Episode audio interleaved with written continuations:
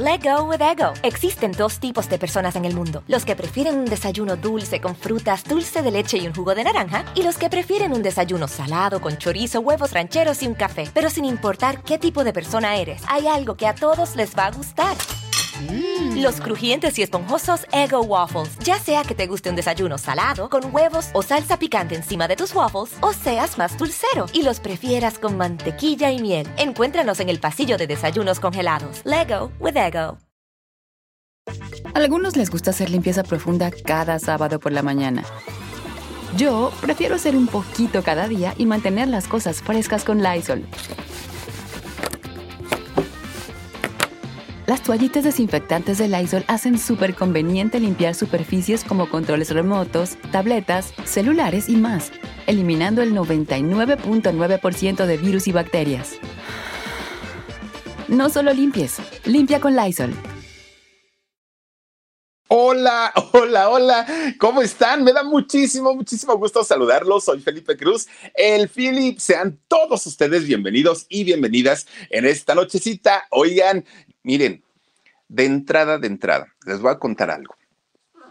Dicen que es muy famoso, dicen que, tiene buenas canciones y todo, que ahora en este 2021 y a partir de que sale esta, pues esta noticia tan fuerte y que miren, desafortunadamente, no uno, no dos, no tres, no cinco, diez personas han perdido la vida en este Ah, es que un accidente no se le puede llamar accidente cuando es algo que se pudo haber evitado. Pero bueno, en esta tragedia tan terrible que hubo allá en Houston, oigan, miren, es cuando se empieza a popularizar finalmente este muchacho, ¿no?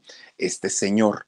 Pero resulta que toda la historia que ha venido saliendo a partir de esta mm, tragedia, híjole, de verdad que es tan fuerte, se la ha involucrado incluso con ceremonias oscuras. De ese tamaño está y obviamente ya hay muchísimas demandas en donde se está investigando esto. Pero ¿qué creen?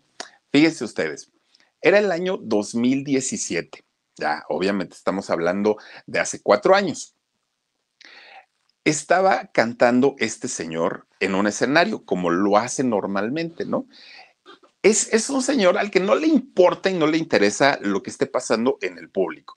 Él canta y tiene una necesidad de sentirse Dios, de sentirse rey, de sentir que todo mundo lo idolatra. Bueno, acostumbra a tirarse eh, eh, encima del público, ¿no? Se avienta y el público lo va pasando de mano en mano. Oigan, en una ocasión, bueno, esto que le estoy contando, este no sucedió en el 17, pero bueno, de repente un día se avienta del escenario y cae, ¿no?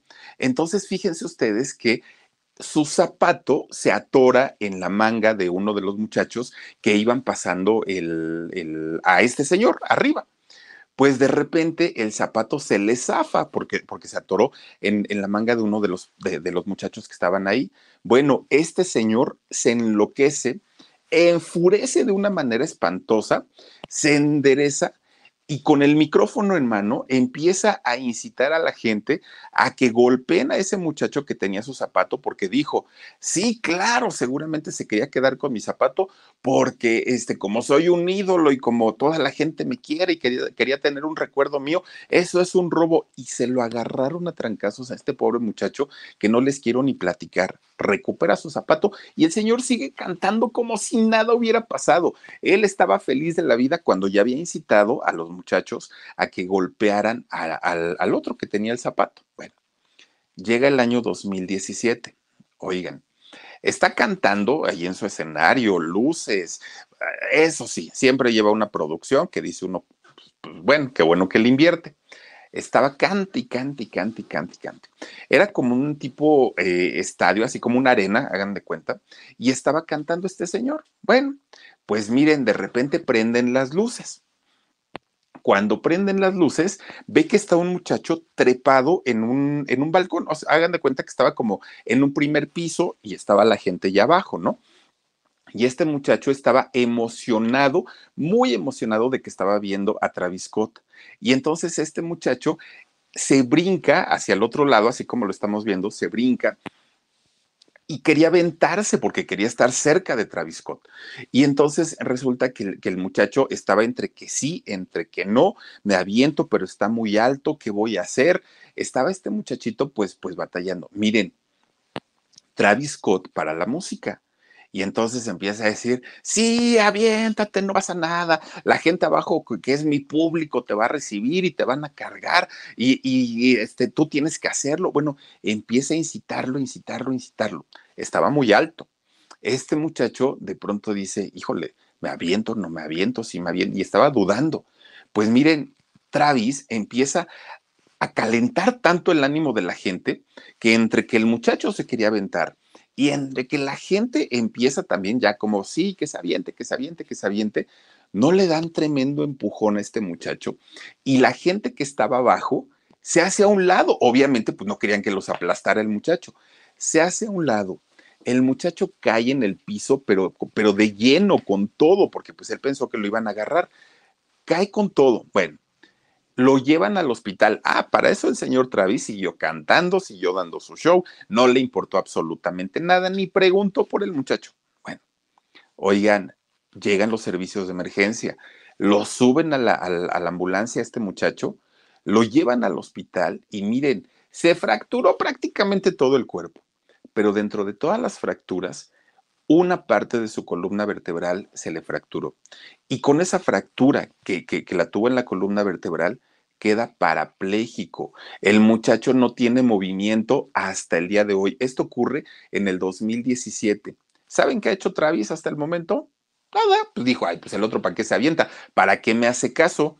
Pues total, yo, yo no sé si estaba con alguna sustancia o no, mi problema no es, hay que el señor se componga como quiera, cuando pueda, y pues a mí me viene valiendo gorro. Sigue dando conciertos, la gente lo sigue yendo a ver. Bueno, un, una cosa que de verdad uno, uno no, no entiende, si, si uno ve a alguien que está en peligro, oigan, seguridad, por favor, vigílenlo a este muchacho, ¿cómo se le ocurre? Bla, bla, bla. No, este sí, tú tírate, aviéntate, no te va a pasar nada. Miren, a ese grado ha llegado Travis Scott.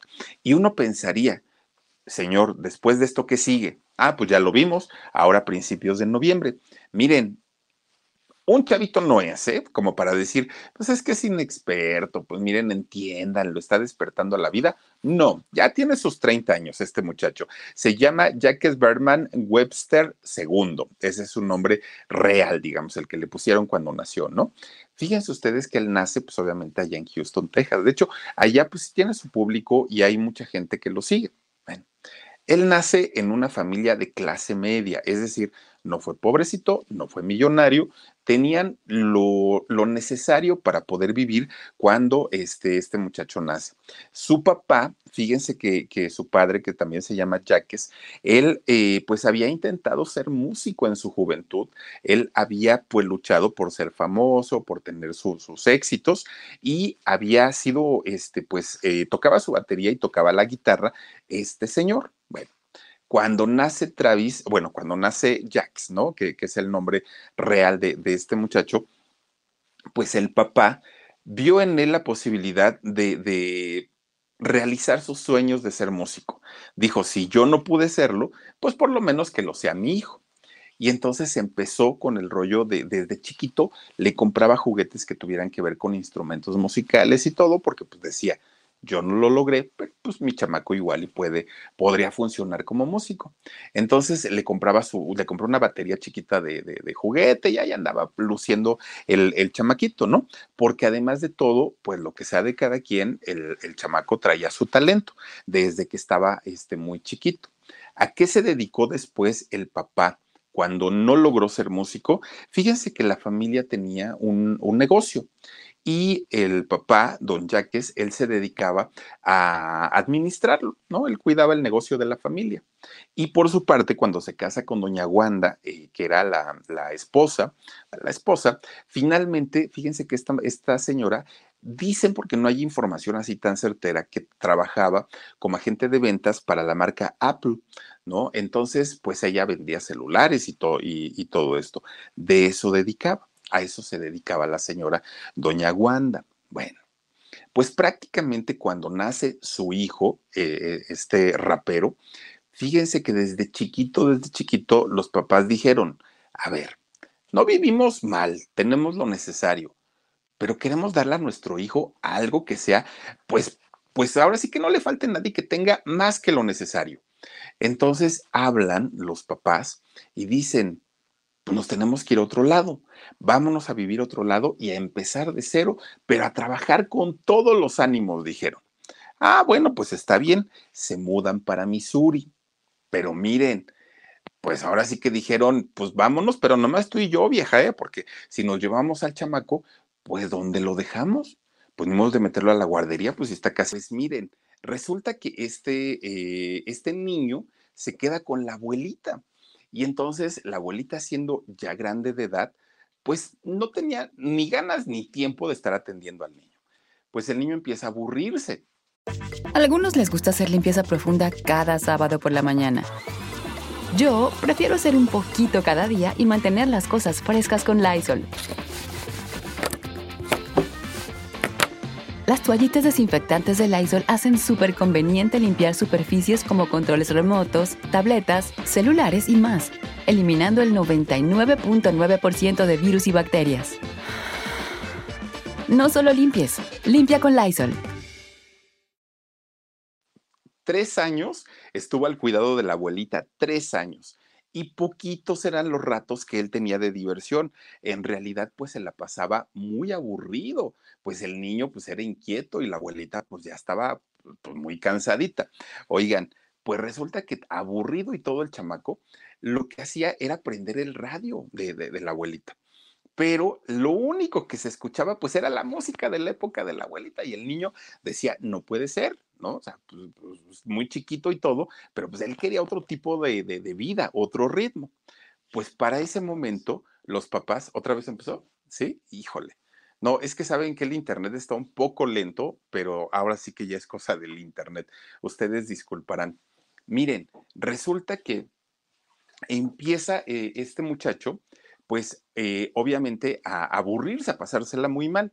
Para ese momento, los papás ya estaban en el estado de Missouri y ya estaban establecidos, ya tenían de alguna manera ellos, los padres, ya tenían su, su vida pues un poquito más estable, su trabajo pues ya era mucho mejor pagado. Entonces, cuando, cuando Travis tenía tres años, deciden regresar por él. Dijeron los papás, pues ahora sí, vamos a regresar por el chamaco y vamos a hacer una familia bonita, armoniosa, todo perfecto, todo maravilloso. Bueno pues efectivamente regresan por, por el niño y se lo llevan a vivir a, a Missouri. Cuando llegan a Missouri, Travis pues ve que es una casa totalmente diferente a la de la abuelita, pero era una casa totalmente diferente a donde él se crió, ¿no? Y entonces dijo, ah, caramba, es una casa grandota, lujosa, jardín, no, no, no, no, no, está preciosa.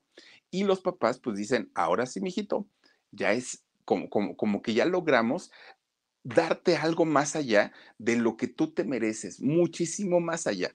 Hemos trabajado muchísimo, muchísimo. Bueno, lo meten a la escuela, pero lo meten a una escuela privada, porque ya había dinerito en la familia.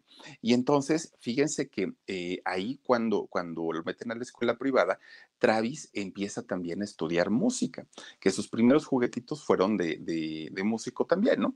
Pero ya en la escuela empieza ya de una manera formal y empieza a estudiar piano. Pues miren, le gustó, ¿no? Y entonces empieza a aprender el piano, todo, todo, todo estaba perfecto. Bueno, pues resulta que un día, fíjense nada más, de la nada, de la nada, abandona sus clases de piano. Dijo, no, ya no quiero ir, ¿no? Esto está súper aburrido, las clases de piano, pues nomás no. ¿Y eso por qué fue? Oigan, no tenía ni 10 años, Travis, ¿eh? pero a esa edad él dijo, yo ya quiero tener novia, yo ya estoy grande, es que todos mis amigos ya se andan besuqueando con las chamacas y yo no puedo y menos porque las clases de piano me, estorban. O sea, hay mucho, mucho eh, tiempo el que me absorbe y yo no puedo ni siquiera andar con una niña. Deja de ir a sus clases de piano, pero a la escuela sí continúa todavía este, yendo, ¿no? A la escuela normal. Pues bueno, desde esa edad empieza Travis a tener una, eh, pues digamos como, como, como, una fijación por todos los géneros urbanos y el piano le parecía muy aburrido. Ahí se hace eh, muy, muy fan de Kenley West. ¿no? También de, de, este cantante de, de música urbana.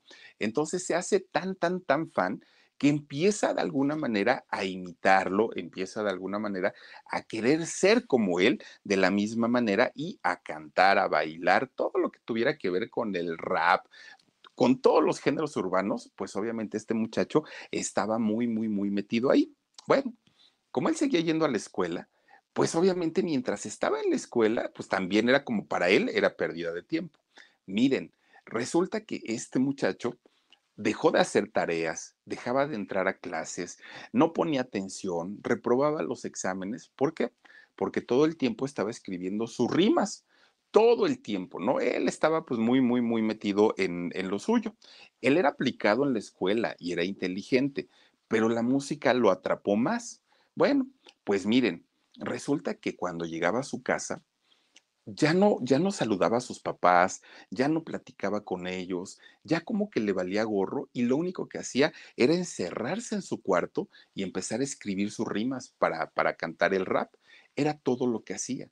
Y sus papás no le podían decir algo porque se ponía violento, pero muy violento, mucho, mucho. Y, y entonces los papás empezaban a tener un cierto miedo del comportamiento de este chamaco, porque el papá decía, así como nos está contestando, en cualquier momento, capaz y hasta nos zumba un trancazo, porque se pone mucho, mucho, muy, muy grosero.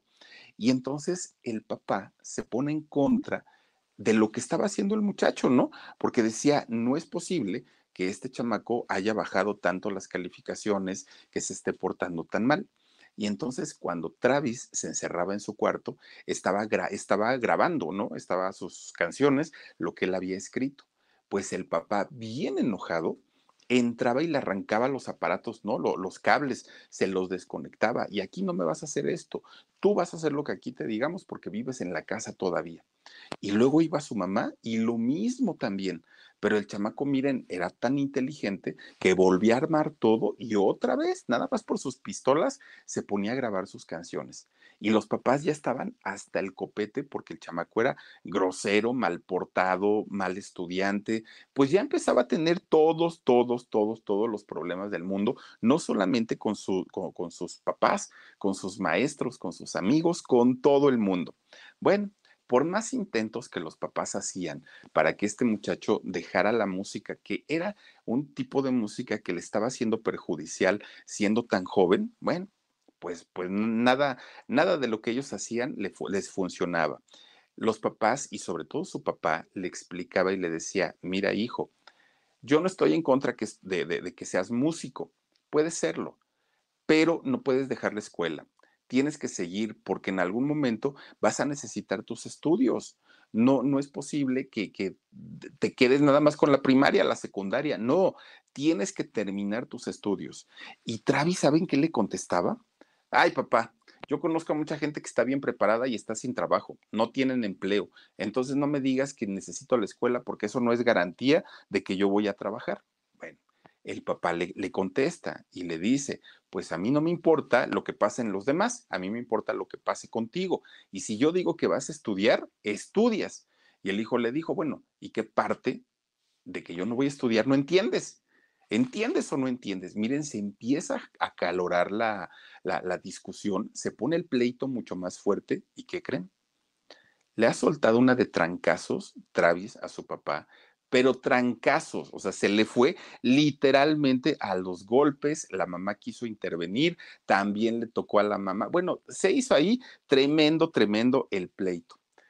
Viviendo en la misma casa se dejaron de hablar mucho tiempo, mucho, mucho, mucho tiempo, pero pues al pasar de, de los meses se perdonan y pues ya vuelven a tener nuevamente comunicación, ¿no?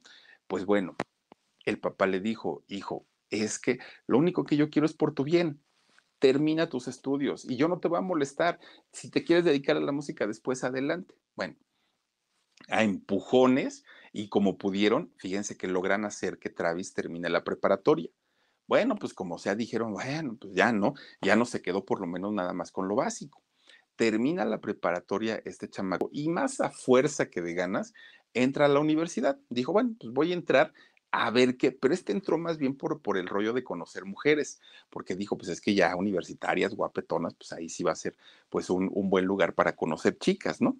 Miren, no, él, él no estaba como muy a gusto estudiando en, en la universidad, pero resulta que cuando entra, los papás, sabiendo que Travis era tremendo, que era violento, que era grosero, que era mal hablado, que, que, tenía todos los defectos del mundo, aún en la universidad, pues estaban muy al pendiente de él, cosa que en Estados Unidos no se hace, porque prácticamente desde los 16, 17 años ya los hijos hacen su vida, ¿no? Y entonces pues buscan otro lugar para vivir, ya viven muy independientes de los papás y si están estudiando pues solo reciben su mensualidad y nada más, ¿no? Su dinerito de apoyo. Pero en este caso, los papás hagan de cuenta que era un niño de, jardín de niños, ¿no? De kinder. Lo cuidaban tanto precisamente porque sabían que en cualquier momento, pues el muchacho podía tener problemas. Bueno, pues este, es, este hombre, Travis, se siente acosado por los mismos papás. Decían, no puede ser que estén al pendiente de mí como si yo fuera un niño chiquito. Y entonces lo que hace muy inteligentemente es decir, me voy a cambiar de universidad. Pero cuando me cambie de esa universidad, me voy a ir más lejos, me voy a ir a otro estado para que este, no puedan ellos estar al pendiente y solamente me, me este, manden mi dinero y punto, como lo hace la mayoría de, de la gente. Bueno, pues miren, se va a estudiar fuera, estudia negocios internacionales. Estudió dos años, ¿no? De ahí negocios internacionales, pero cuando ya iba a pasar al tercero, resulta que Travis, así de la, de, de, la nada, pues de repente un día se le ocurre una idea. A algunos les gusta hacer limpieza profunda cada sábado por la mañana. Yo prefiero hacer un poquito cada día y mantener las cosas frescas con Lysol. Las toallas desinfectantes Brand New Day de Lysol hacen súper conveniente limpiar superficies como controles remotos, tabletas, celulares y más, eliminando el 99.9% de virus y bacterias, con una fragancia que lleva tus sentidos a un paraíso tropical. No solo limpies, limpia con Lysol. Habla con su papá y el papá le dice, ¿qué pasó, mijo? ¿Cómo vas? Ah, pues ahí la llevo, papá. Pues, pues, mira, ya estoy en segundo, ¿no? Ya voy en el segundo año de, de, la universidad, ya voy a pasar a tercero. Ay, hijo, pues felicidades. Me da mucho gusto. ¿Cómo, cómo vas con todo lo demás, tus problemas? No, no, no, papá, todo está excelente. Ah, perfecto. Oye, papá, me da mucha pena, pero ¿qué crees? Fíjate que ahorita ya para, para entrar al tercer año de la universidad, pues necesito una computadora nueva yo sé que están caras, pero necesito que una computadora y necesito libros y necesito material. Me da mucha pena, papá, pero pues tendrás que me mandes. Mi hijo no tengo, pero yo te consigo, ni te preocupes, ¿no? Con tal de que sigas estudiando, yo te mando lo que tú necesites. ¿Cuánto crees que sea? Y ahí va el otro, ¿no? Pues ya le, le, le dice la cantidad y el papá se los deposita. Saca el dinero, Travis, este, de, de, lo que le había mandado el papá y, e inmediatamente va con el director y se da de baja en la universidad. Dejó de ir. Con ese dinero se compra un boleto de avión para irse a Nueva York. Y entonces, sin avisarle a los papás y sin decirle absolutamente nadie a nada bueno, más bien nada a nadie, ¿no? Y entonces resulta que cuando llega a Nueva York, se junta con uno que había sido su amigo en, la escuela y que este muchacho era músico, Chris Holloway. Este muchacho pues ya lo estaba esperando ahí en Nueva York. Entonces le dice eh, este muchacho Scott, ¿no? Travis, le, dice, oye, ¿sabes qué? No traigo mucho dinero, solo me vine con lo que mis papás me dieron. Ellos no saben que yo estoy en Nueva York, pero necesito trabajar ya. O sea, ya o, o, o a tener que regresar a casa de mis papás y yo no lo quiero hacer. Bueno, pues total, este muchacho le dice, mira, a mí se me ocurre algo vamos a cantar, vamos a armar un dueto, pues obviamente de, de música urbana, ¿no? Y entonces arman un, un, dueto que se llamó Los Graduados. Empiezan a tocar. Y ahí es justamente donde este muchacho, Travis, se pone ese nombre, el nombre de, Travis Scott. ¿Por qué? Porque uno de sus tíos se llamaba Travis y eh, este muchacho lo admiraba mucho porque era buena persona, porque aparte era muy trabajador, era como muy emprendedor el tío.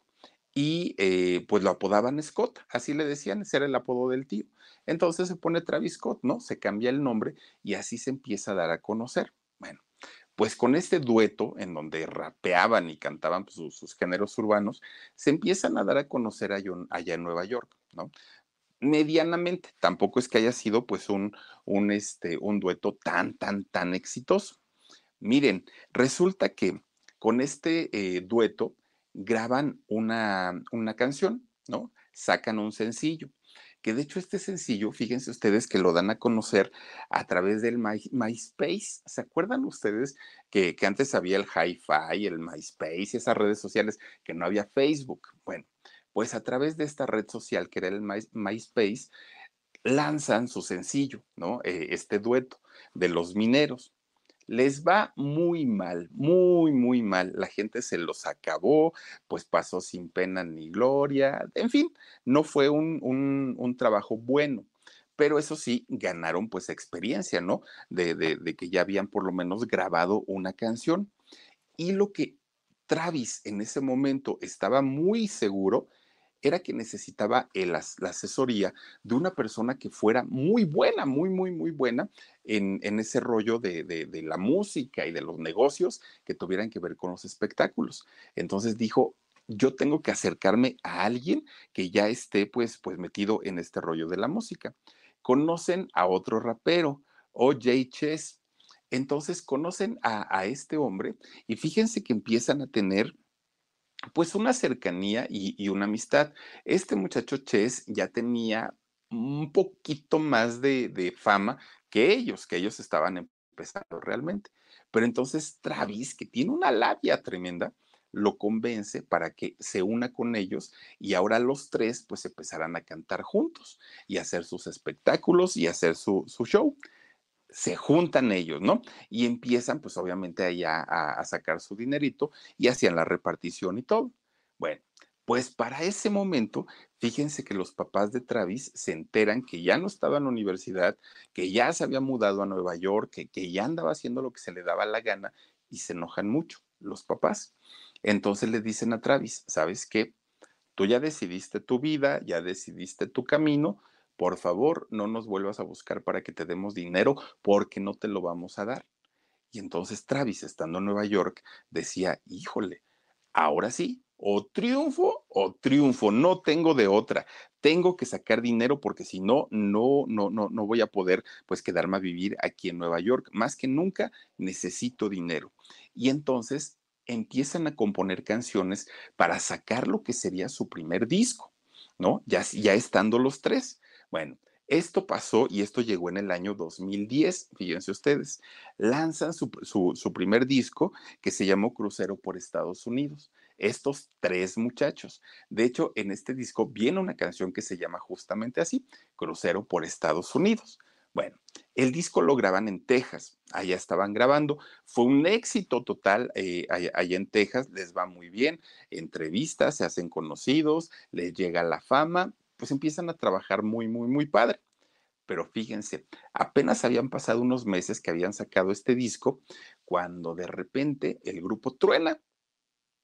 Pues cómo, si acaban de empezar, si son unos muchachos que están pues arrancando su carrera, son muy amigos, se llevan muy bien, ¿de dónde caramba? Pues ahora, ¿por qué, se, por, por qué fue el pleito y por qué se, se rompió el grupo?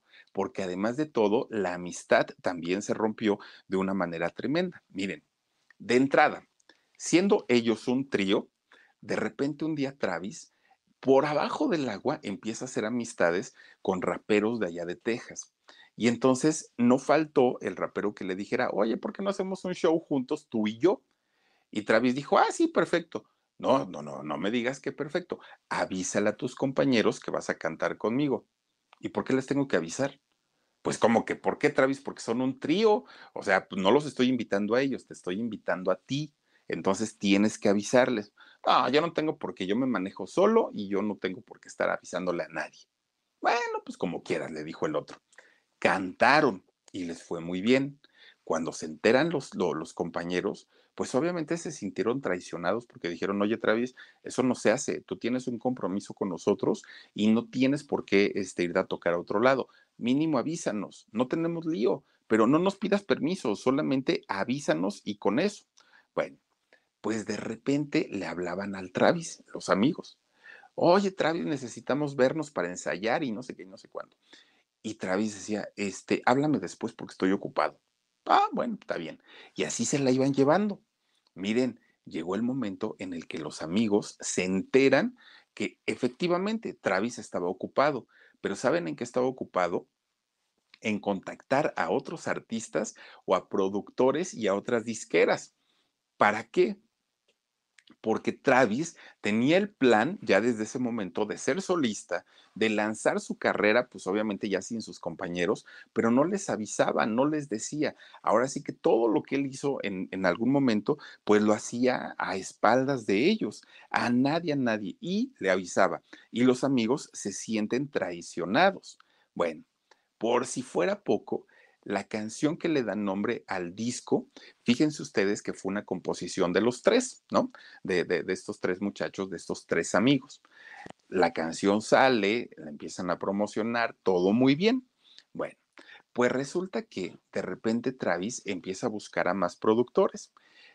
Algunos lo recibían, algunos no lo recibían, pero finalmente hubo un día que un productor importante allá en Texas de nombre Shane Morris lo recibe y le dice, a ver, pues pásale, ¿qué es lo que me quieres mostrar?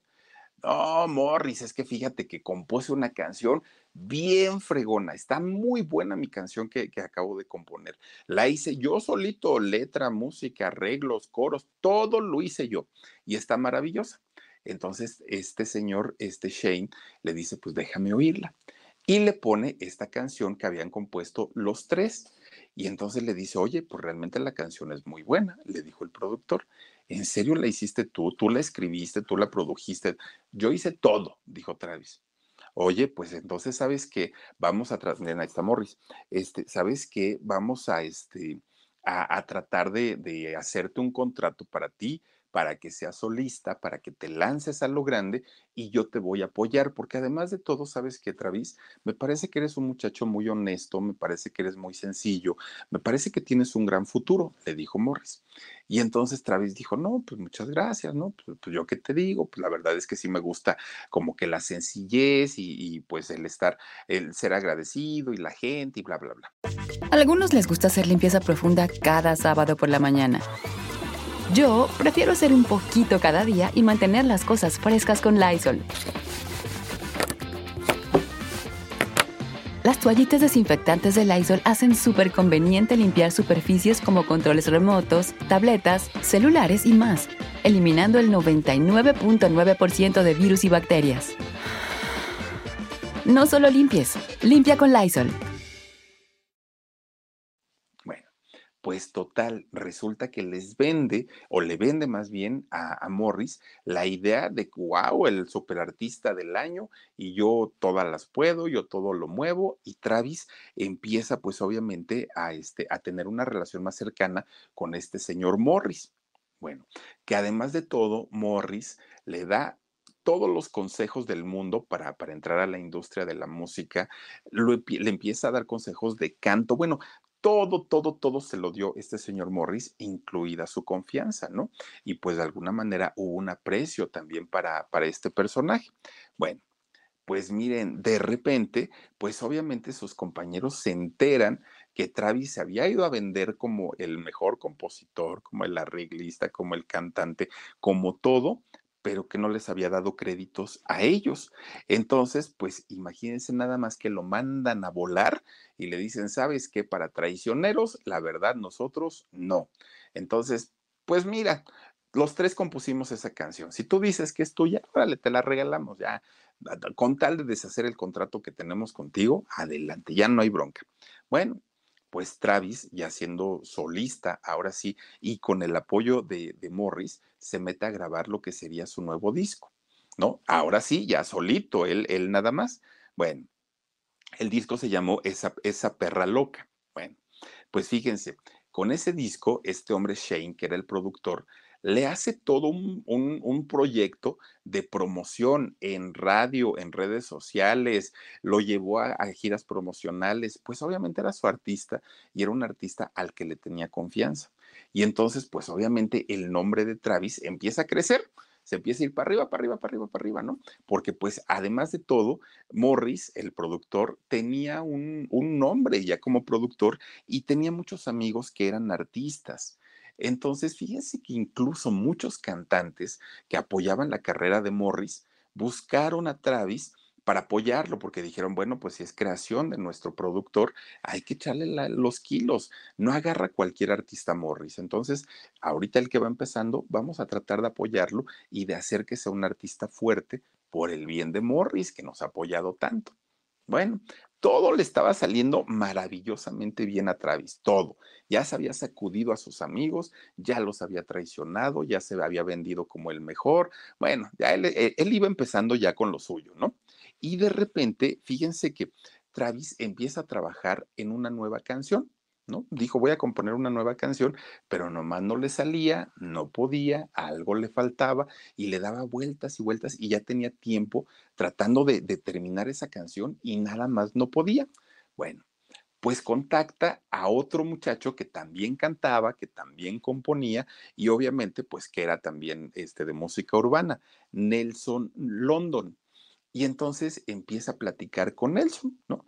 Y a decirle, mira, fíjate que tengo yo una canción que pues no me sale. Ya le escribí un poquito, pero pues nomás no, no, no acabo. Le dice a Nelson, a ver, déjame oírla. La escucha y le dijo, ay, está bien fácil la rima y mira que le metemos, le quitamos, le ponemos y todo. ¿Quieres que te ayude? La hacemos. Y, y Travis dijo, va, órale, me gusta la idea empiezan a escribirla, ¿no? Empiezan a escribir la canción y les queda hasta eso muy bonita. Bueno, pues ya cuando terminan esa canción, Travis empieza a buscar a, otro este, rapero muy famoso. T, ay, no sé cómo se pronuncia, es T-I, pero no sé cómo, cómo es la pronunciación. T-I, ¿no? T-I, bueno, dice Daniel que se pronuncia T-I. Bueno, pues Travis le enseña a T.I. esa, esa canción. Y este rapero, T.I., le dice, oye, qué canción tan bonita compusiste, esto va a ser un exitazo y va a ser un trancazo. Y Travis le dice, ¿verdad que compongo re bien? No, hombre, si yo soy una eminencia, soy un dios de la composición. Yo la hice solito, solito, yo la compuse, yo la produje, la música es mía, la letra es mía, todo, todo, todo, todo, todo lo hice yo. Y pues este muchacho tía ahí se queda muy sorprendido porque dice, ah, caramba, pues entonces si es muy talentoso el Travis, ¿no? Pues miren, resulta que entre todas esas pláticas, un día escucha Shane, este Morris, escucha que, que Travis le está robando prácticamente el trabajo a este muchacho London, Nelson London, ¿no? Y entonces lo enfrenta y le dice, a ver, Travis, esa que te recuerdo que esa canción no la escribiste tú solito, la escribiste con Nelson. Y yo y me da mucho coraje lo que estás haciendo porque yo vi las noches que aquí pasaron, que se desmañanaron, que, que, dejaron de comer, que bueno, este hombre Nelson dejó de ir a ver a su familia por terminar la canción. Y ahora que ya está terminada, dices que la compusiste tú. No, señor, no es la canción tuya. A mí me consta que también metió las manos Nelson. Entonces le das su crédito. Y si quieres ir a ver a este rapero tía y lo quieres ir a ver, llévate a Nelson. Y los dos vayan y preséntense como los, autores de la canción. No empieces a hacer este tipo de fregaderas porque de otra manera, mira, la, aquí le vamos a dejar y yo ya no te voy a apoyar. Pues miren, todavía el Travis le dice, ay, pues ni que fuera para tanto. Yo lo único que quería era lucirme con el tía ahí. O sea, en realidad ni siquiera se la iba a vender, yo nada más quería lucirme. Bueno, como sea, pero por favor dale su crédito a este muchacho. Miren, este Shane, el, productor, Morris, no creía que, un, que, una persona pudiera ser tan cínica, que una persona pudiera ser, que, que, además de todo tuviera la necesidad de robar porque no lo necesitaba, porque decía, en realidad Travis, pues es talentosón, ¿Por qué tendría que robar? Eso no se vale, no va por lo menos con mis ideales, decía Morris en aquel momento, ¿no? Bueno, pues miren, finalmente, pues no, no permite que el robo se efectúe y este, pues finalmente hace que Travis reconozca que la canción la habían compuesto entre los dos y no nada más uno, ¿no? La había compuesto Nelson y la había compuesto Travis. Bueno, pasan los días y de repente, pues invitan tanto a Travis como este, a Morris, los invitan a una fiesta. ahí van los dos, ¿no? Ahora sí que cada quien por su lado, pero eran amigos pues eran tan amigos que le ayudó, este, Shane le, ayudó a promocionar su disco, a solidificar su carrera, pues tenían una amistad muy buena. Solamente habían tenido esa diferencia por lo de la canción. Bueno, los invitan a esa fiesta. Pues ya sabrán, fiesta de raperos, fiesta pues, pues muy intensa, ¿no? Mujeres, alcohol, sustancias, todo lo que quieran hubo en esa fiesta. Estaba re buena, todo el mundo baile y baile, cante y cante, muy a gusto estaban en la fiesta. Pues resulta que va pasando el tiempo, va pasando el tiempo, el tiempo, el tiempo, y se va haciendo más tarde. Muchos de los invitados ya se habían ido, muchos, miren nomás, tremendas pachangas que armaban ahí estos muchachos, ¿no? Oigan, se parece a Cher, ¿eh? Esta muchacha. Bueno, resulta que va pasando el tiempo y se va haciendo de madrugada, ¿no? Este Shane que aparte ya era un hombre, pues no era jovencito. Shane no estaba acostumbrado a las desveladas, aparte pues traía todavía el coraje entripado que le había hecho pasar Travis, pero pues él estaba ahí tomando y todo, pero no acostumbraba tampoco a tomar mucho. Lo que no sabía nadie, nadie, nadie de los que estaban en la fiesta es que Shane padecía epilepsia. Y entonces resulta que cuando ya mucha gente, muchos de los invitados se habían ido y quedaban poquitos nada más, de repente Shane, Shane, este Morris, empieza a convulsionar, le da una, un, ataque de epilepsia, pero fuerte, fuerte, fuerte, fuerte, fuerte, porque miren, se le cruzó pues, entre sustancias, entre alcohol, entre el cansancio, la desvelada, todo, todo, todo. Miren, todos estaban borrachos, incluido él, ¿no? Pero, pero, ¿qué creen? Fíjense, en palabras del mismo Shane, dice que ese día, de hecho, lo dieron por muerto. Los únicos que se conocían bien era Shane, el productor, y era Travis. Los únicos, los demás pues eran como invitados que estaban ahí en la fiesta, ¿no? Todos se quedaron pasmados porque no sabían qué era lo que le estaba pasando a Shane Morris, no sabían. Travis pues evidentemente siendo su amigo, pues era el que debió haber llamado a los servicios de emergencia, algo debió haber hecho, ¿no? Travis en aquel momento. Miren, cuando Travis vio que su amigo, su amigo Shane, había caído al piso, ¿saben qué dijo? Ay, bueno, quién sabe qué le está pasando. Pues ya que ahí nos vemos, ¿no? Ahí se quedan ustedes con el muertito, yo ya me voy, dijo Travis. Se da la vuelta y se fue y su amigo, su gran amigo, se queda convulsionando todavía en el piso.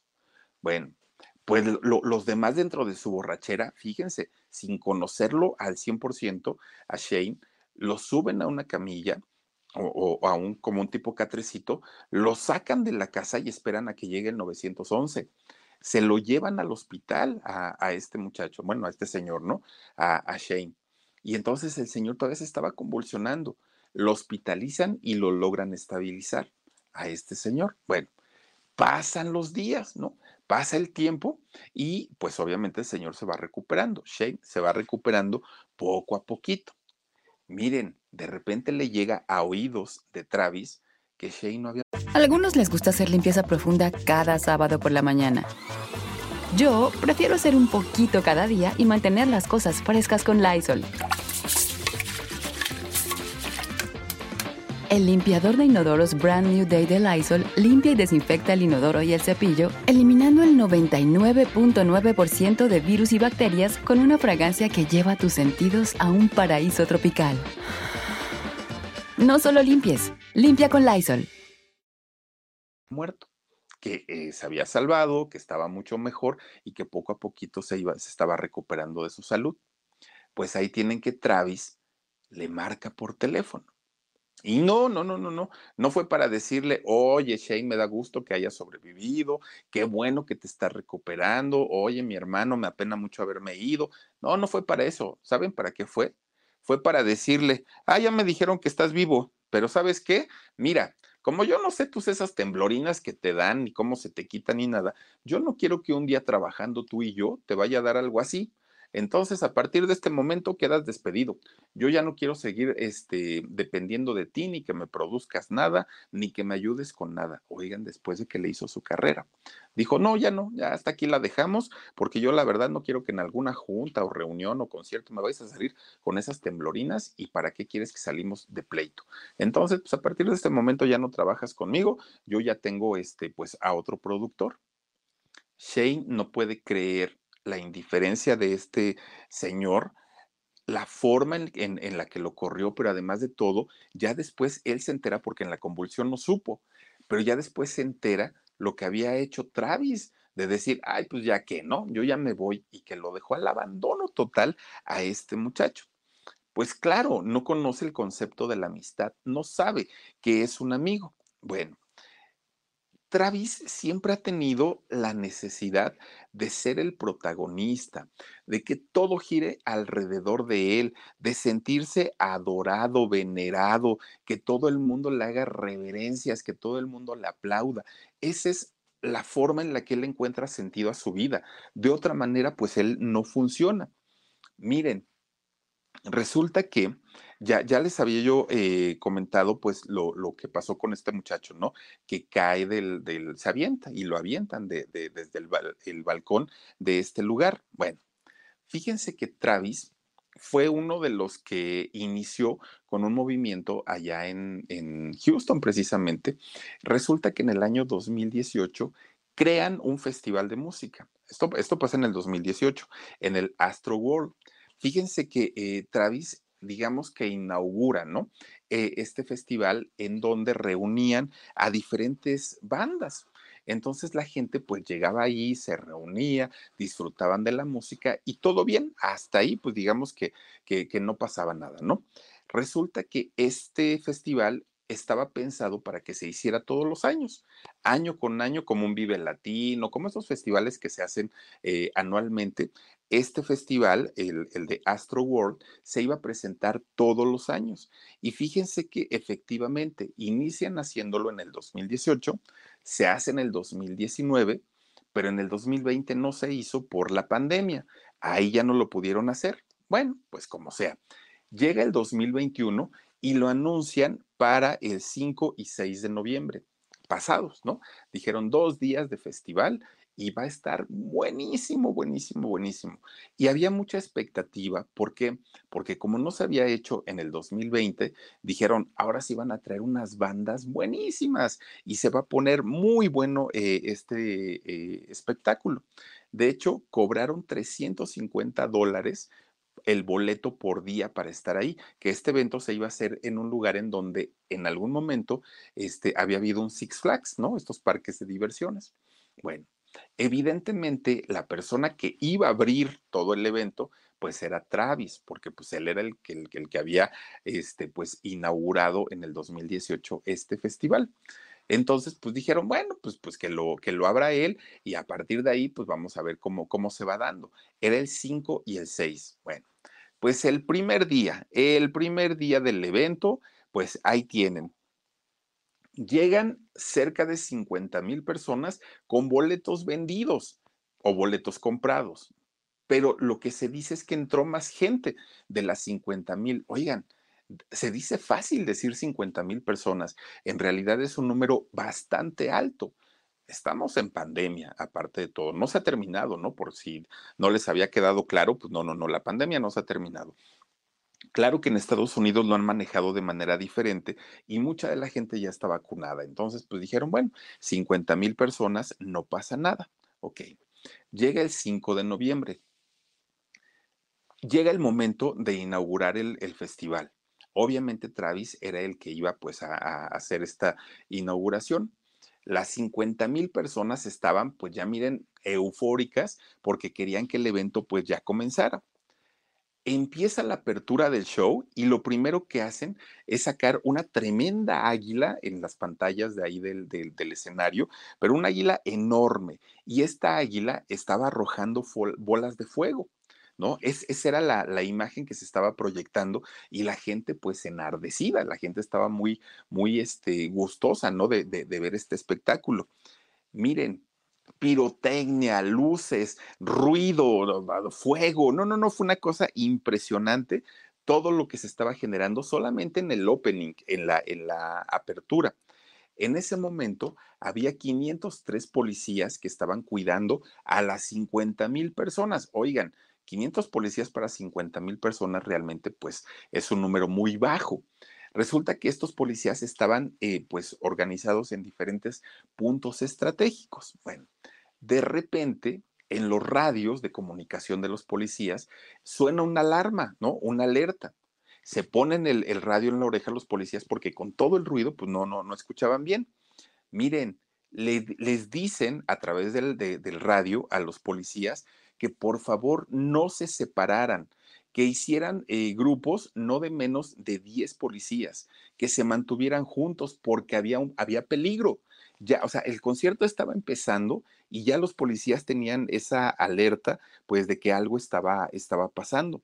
Miren, lo que les dijeron en el radio fue que la gente se estaba yendo y que, la, que la gente ya se estaba saliendo, apenas empezando el concierto, y que se estaba saliendo porque se estaban quejando porque tenían dificultades para respirar, los que alcanzaron a salir.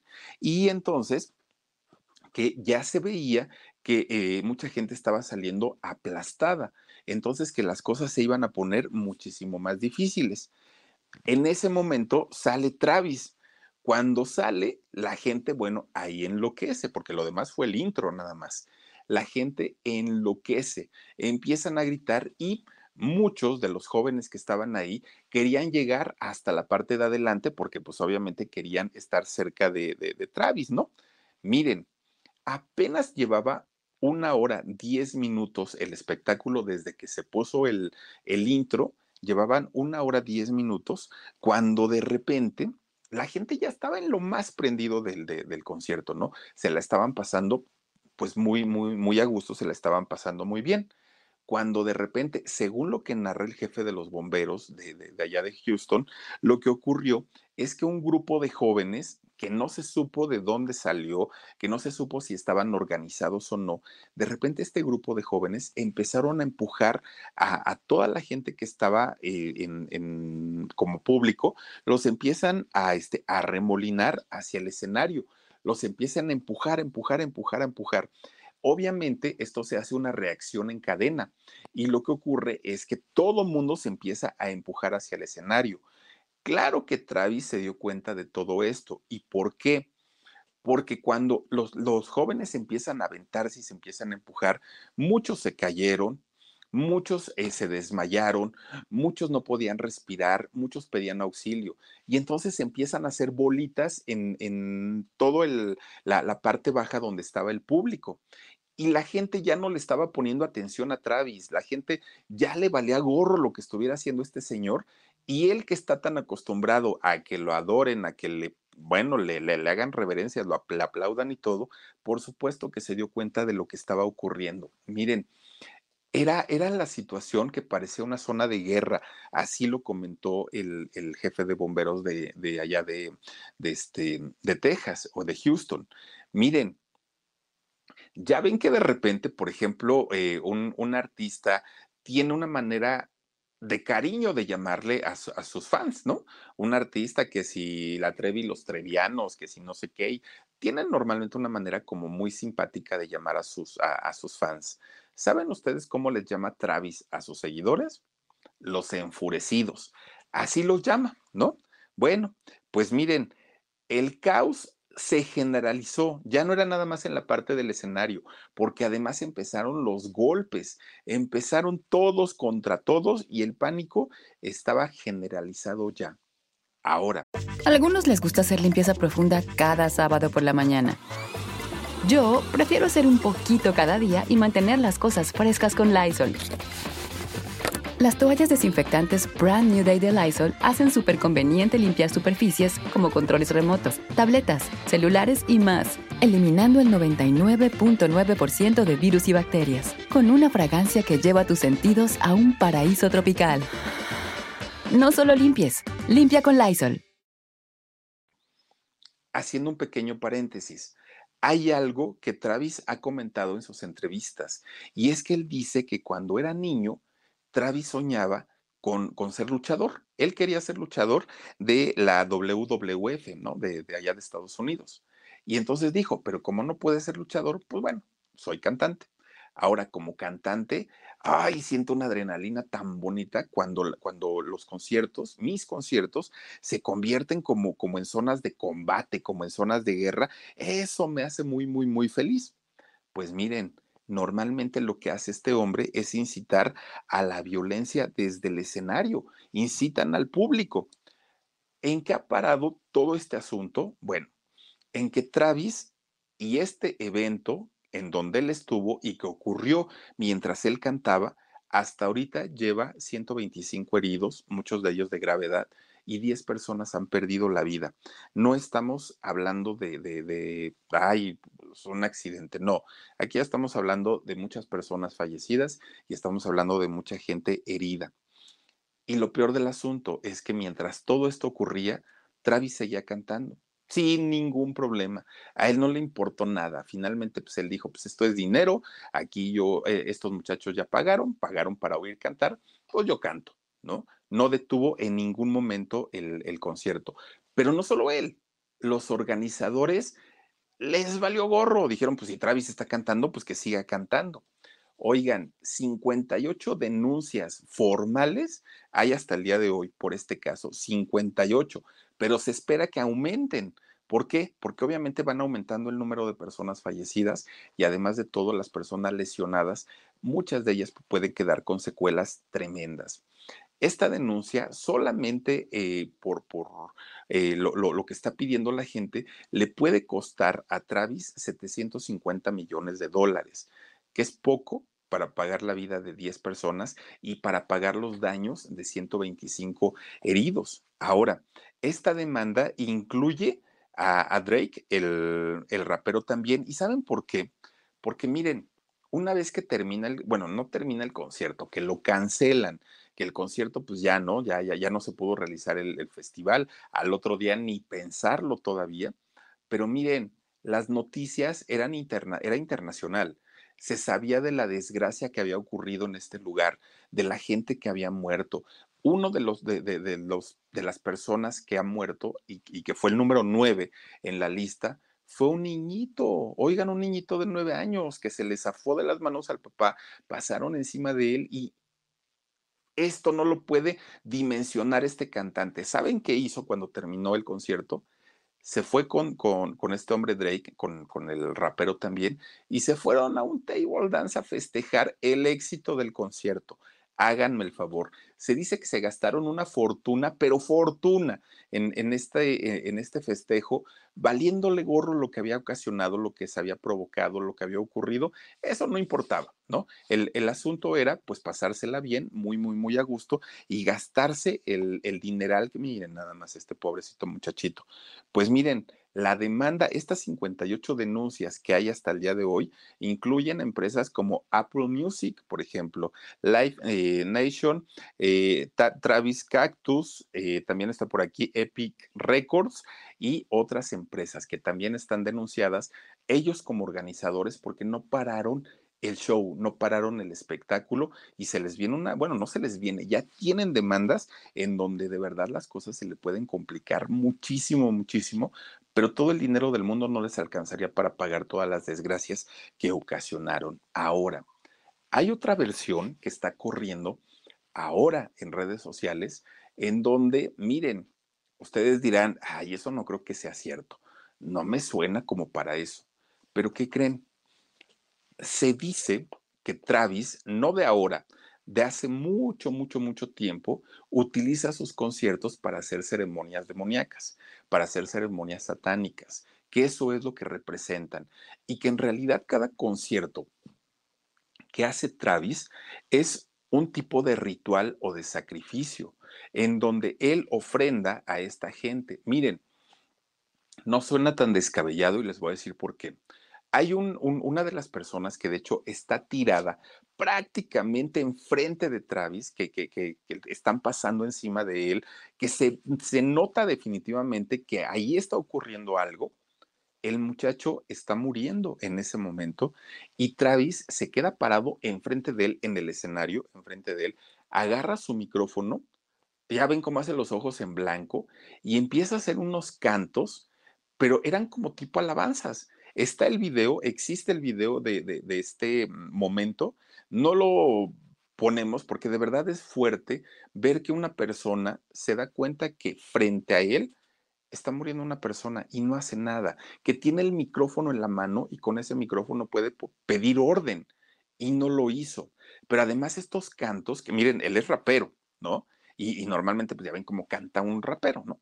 Pues él no, hagan de cuenta que estaba cantando el Ave María, paradito, seriecito, y cante y cante, pero eran, eran nada más como, como eh, coros, hagan de cuenta que estaba haciendo, ahí miren, ahí, y enfrente de él el muchacho estaba muriendo.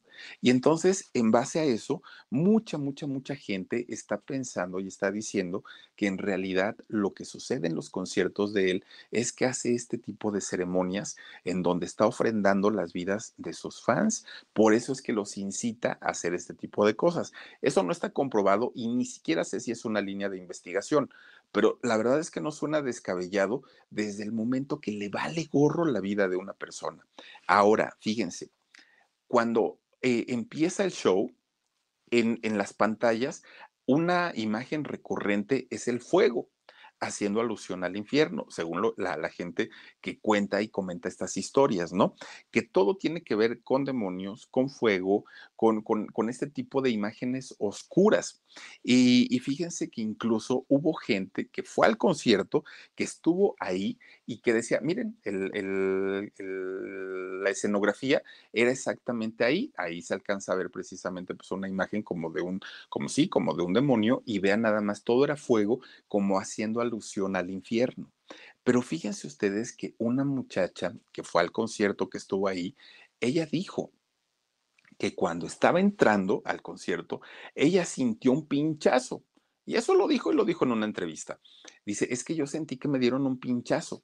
Y a partir de que, de, de que sentí ese pinchazo, empecé a marearme, empecé a sentirme muy mal, no, no, no, no, me, me, desubiqué, yo no sabía dónde estaba, me fui a sentar a un lugar y pues ahí como que se me empezó a, este, a pasar un poquito el efecto, pero ella jura y perjura que algo le pusieron cuando, cuando entró. No sabemos tampoco si sea una línea de investigación, si sea cierto, pero finalmente pues, pues la, ahora sí que por lo menos las teorías ahí están, ¿no? Con, con, esta, con esta situación. Y entonces, cada vez van saliendo más cosas, más cosas, más cosas, que si en un principio se llegó a pensar que Travis no tenía nada que ver con esta situación, hoy por hoy muchísima gente está pidiendo que lo cancelen, que le cancelen la carrera, que no suene más su música, que no vuelva a dar conciertos, porque miren, si hay algo cierto, es justamente que el lugar en donde él se para, siempre ocurren cosas, siempre, siempre.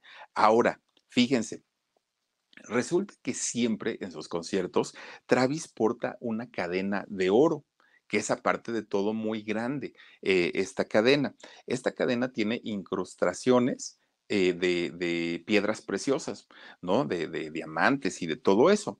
En medio de, este círculo que tiene en su, en su cadena hay una persona que está de pie y hay una línea cruzada, que de hecho esa la puse ahí en la miniatura, ¿no? Que está en diagonal mucha gente que sabe y que conoce de estos temas y que son observadores, dicen que es en alusión a que Travis no puede ver o darse cuenta que la gente que está con él en el concierto estén como pasivas, estén ahí como sentaditas o nada más como cantando. No, es una muestra de que su público tiene que ser violento, tiene que enfurecerlos, tienen que, que, sacarlos de, de sus casillas para que puedan disfrutar su música, porque de otra manera pues no se disfruta de la misma manera. Miren, tiene más de 10 discos, Travis. Eh, ha sacado cerca de 25 sencillos y quizá eso es lo peligroso porque su música hoy por hoy, pues es muy popular entre los jovencitos. Miren, ahí está la cadena de oro que les digo que, que, no puede estar la gente como sentada o como quieta, no, ellos tienen que estar en, en la locura total. Y entonces, pues esa es la forma en la que Travis se dice que incita a la gente, pues a que se ponga loca prácticamente, ¿no? Y ya les decía yo, el riesgo es que muchos jovencitos, muchos, son quienes pues son fanáticos de, de, de, este cantante y pues obviamente siguen las instrucciones o las indicaciones que él les pide durante sus conciertos. Es, es de verdad fuerte la historia porque vuelvo al mismo tema del principio. No estamos hablando de, un chisme, estamos hablando de que hay muertos, estamos hablando de que hay demandas, estamos hablando pues de, de una situación que rebasó ¿no? El, el, rollo de decir, ay, vamos a divertirnos y echar cotorreo. No, no, no. Lo que sí hizo él, pues es irse a festejar después. Pero eso es un nombre, yo creo que ni siquiera se le puede llamar polémico, porque más allá de la polémica está el, pues la apatía, está el valegorrismo, está el mientras yo esté bien, mientras mi familia esté bien, pues a mí qué me importan los demás, ¿no? Es una situación muy, muy, muy triste que yo creo que una persona que tiene un micrófono en la mano tiene la obligación, por lo menos, de brindarle diversión a la gente y además de eso, motivar un poquito a la unión, creo yo. Y, y, en este caso se ve todo, se muestra todo menos eso. Entonces, pues es, es terrible, de verdad terrible. Mm, vuelvo a lo, lo, lo, que yo les decía, no conozco una sola canción de este hombre y para mí se popularizó a partir de esta tragedia, pero ya buscando, no, no, no, es increíble todo lo que ha pasado y todo lo que ha hecho. Pero bueno, oigan, pues miren, Vamos, vamos, vamos a mandar saluditos. Miren cómo quedó ahí el lugar, qué terrible. No, no, no, no. Una cosa espantosa, pero bueno. Oigan, pues vamos a mandar saluditos para quienes esta noche se han conectado con nosotros y está por aquí. Dice Julietita Villatoro, dice Philip, ese mono directo al psiquiátrico. Ay, no, bueno, al psiquiátrico y no, no, no, no, no, terrible. Oigan, a la cárcel. No puede hacer algo así, no puede. Dice Sori y más, hubo muchas más personas que fueron drogadas con jeringas. Fíjense, vean nada más. Dice, ahora vamos a ver cuántas personas no, resulta con, no resultan con otro tipo de enfermedades. Gracias, Sori. Muchas gracias, que aparte tú, tú, andas por allá y mira, estás un poquito más en contacto con todo eso y con las noticias, ¿no? Que obviamente se dan por allá. Dice eh, Elena Rivera, Philip, te confundiste, aquí no es el alarido. Ay, mi queridísima, mi queridísima Elena, de verdad que parecía historia de alarido. Y miren que yo normalmente cuando les cuento las historias hasta me emociono de verdad y todo, pero ahora es, es una sensación de náusea, de, de, de, asco, de impotencia. No, no, no, no. Ay, bueno, eh, Adela López dice, buenas noches, Philip. Dice, qué miedo con este cantante. Imagínense ustedes los papás cuando los chamacos dicen, mamá, voy a ir a un concierto del Travis. Ay, Dios mío, qué horror. No, no, no, no, no. Lupita Sánchez dice, Philip, yo te admiro mucho, tienes ese don de, de querer escucharte, platicas bien sabroso. Ay, gracias, Lupita, te mando muchos besos. Dice también por acá, a ver, a ver, Lupita López dice, pues está entregándole a Satanás un alma. Es que eso es lo que dicen, fíjense. Y que de hecho también TikTok está cancelando la cuenta de los TikTokers que están abordando este tema. Yo espero que no sea el caso aquí en YouTube, pero les están cancelando. Dice por aquí, M. Estrada, qué horror. No, no, no, no, terrible, terrible. También está por aquí Emily Velázquez, qué miedo. Ay, de veras que sí. Fuerte, fuerte, fuerte. Dice eh, Brenda Maldonado, saluditos Philip, aquí escuchando la historia de Travis. Dice, aquí en Estados Unidos se escucha mucho su música, pues es un rapero, Philip. Dice, sí, sí, sí, sí, claro. Te, te digo que aquí en México todavía no, afortunadamente no es como muy popular, pero sí sé que en Estados Unidos su música es escuchada y por muchos jovencitos, que eso es lo peligroso. Alejandrita Fernández dice, Philip, te quiero. Gracias, Alejandrita. Besos para ti. Dice también por aquí Carolina Octavo, saluditos desde Denver. Gracias, Carito. Te mando muchos, muchos, muchos besotes y me encanta tu nombre. También está con nosotros eh, Shuk Dibuja Chido. Dice, qué miedo. Sí, caramba. Pero miren, por si no fuera poco lo que hemos platicado hoy, todavía les tengo otra historia de miedo. No se olviden ya en un ratitito. Nos vamos al canal del alarido y ahí vamos a poner la historia de la bruja de qué era. Ahí de qué, de, de, de, qué lugar era de, ya ni me acuerdo de qué era la bruja, pero bueno, al ratito se los voy a poner a las 12 de la noche, ojalá de tungareo. Ojalá nos puedan acompañar en un ratito. Por lo pronto, yo les deseo que pasen bonita noche. Gracias por habernos acompañado en este maratón. Dos de la tarde estuvimos programa en shock, luego a las siete de la noche con Aurora Varela y la constelación de Los Ángeles y a las diez y media aquí en el canal del Philip. Cuídense mucho, los espero en un ratito en el canal del Alarido y nos vemos el día de mañana también totalmente en vivo, dos de la tarde y diez y media aquí en el canal del Philip. Nos vemos. Hasta la próxima. Muchos besos. Let go with ego. Existen dos tipos de personas en el mundo: los que prefieren un desayuno dulce con frutas, dulce de leche y un jugo de naranja, y los que prefieren un desayuno salado con chorizo, huevos rancheros y un café. Pero sin importar qué tipo de persona eres, hay algo que a todos les va a gustar. Los crujientes y esponjosos Ego Waffles. Ya sea que te guste un desayuno salado, con huevos o salsa picante encima de tus waffles, o seas más dulcero y los prefieras con mantequilla y miel. Encuéntranos en el pasillo de desayunos congelados. Lego with Ego. A algunos les gusta hacer limpieza profunda cada sábado por la mañana. Yo prefiero hacer un poquito cada día y mantener las cosas frescas con Lysol. El limpiador de inodoros de Lysol ofrece una limpieza 2 en 1 al desinfectar el inodoro y el cepillo y eliminar el 99.9% de virus y bacterias. No solo limpies, limpia con Lysol.